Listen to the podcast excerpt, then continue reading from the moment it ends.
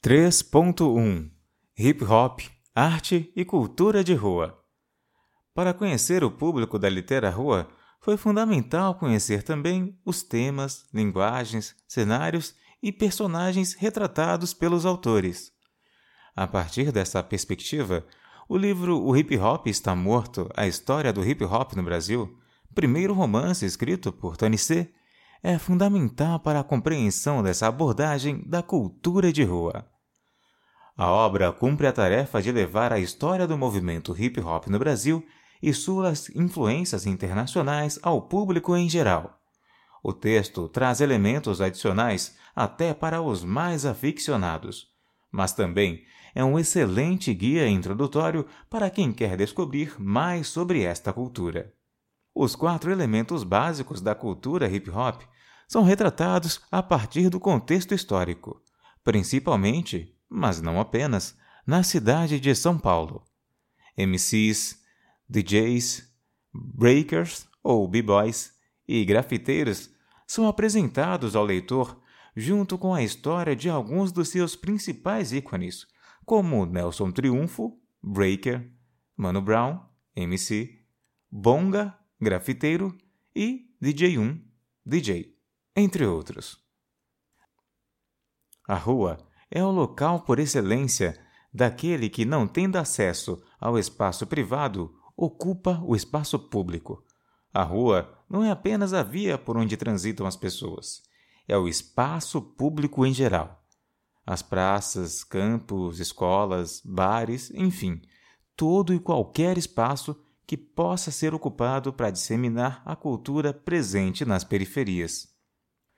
A forma de falar, de andar, de se vestir, os lugares que frequenta também fazem parte da cultura de rua. Todos esses símbolos da identidade do cidadão da periferia faz com que ele se sinta parte de um grupo. Mesmo que considerado um grupo marginalizado, se sente pertencente a esse coletivo. Nas roupas, caracterizam-se pelas camisetas e calças largas, e pelo boné, também chamado de bombeta, às vezes acompanhado de um bombojaco, caso faça frio. Na música, além do rap, também há uma grande representação do samba e do pagode, por serem ritmos predominantes nas áreas distantes do centro. O sertanejo e o brega também têm bastante espaço, seja nas festas, nas casas ou mesmo nos sons de carros. O funk carioca é outro ritmo que encontra grande parte do seu público nas periferias. Muito criticado por falar explicitamente de sexo e violência, é o som que anima os bailes funk. Em contrapartida, a música gospel também é bastante ouvida nestas regiões, dada a grande presença de igrejas nestas áreas.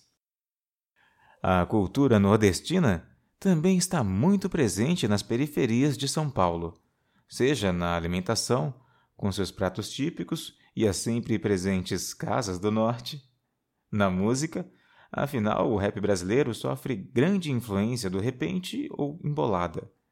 E mesmo entre os rappers paulistas, há grandes expoentes que são descendentes de nordestinos, como Mano Brown, de família baiana, e Criolo, de família cearense.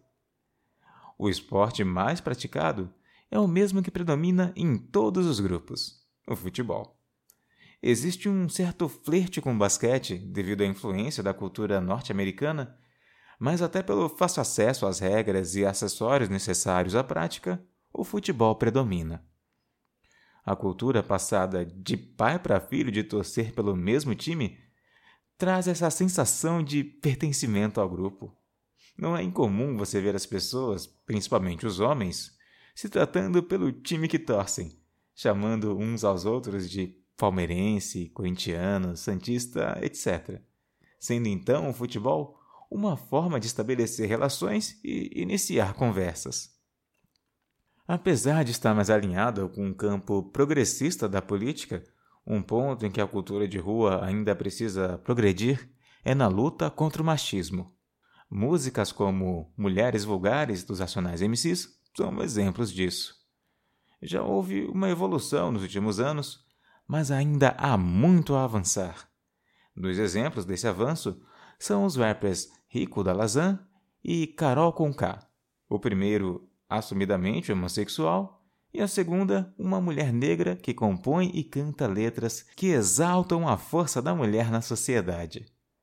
A cultura das periferias é extremamente ampla e diversa, assim como as próprias periferias o são.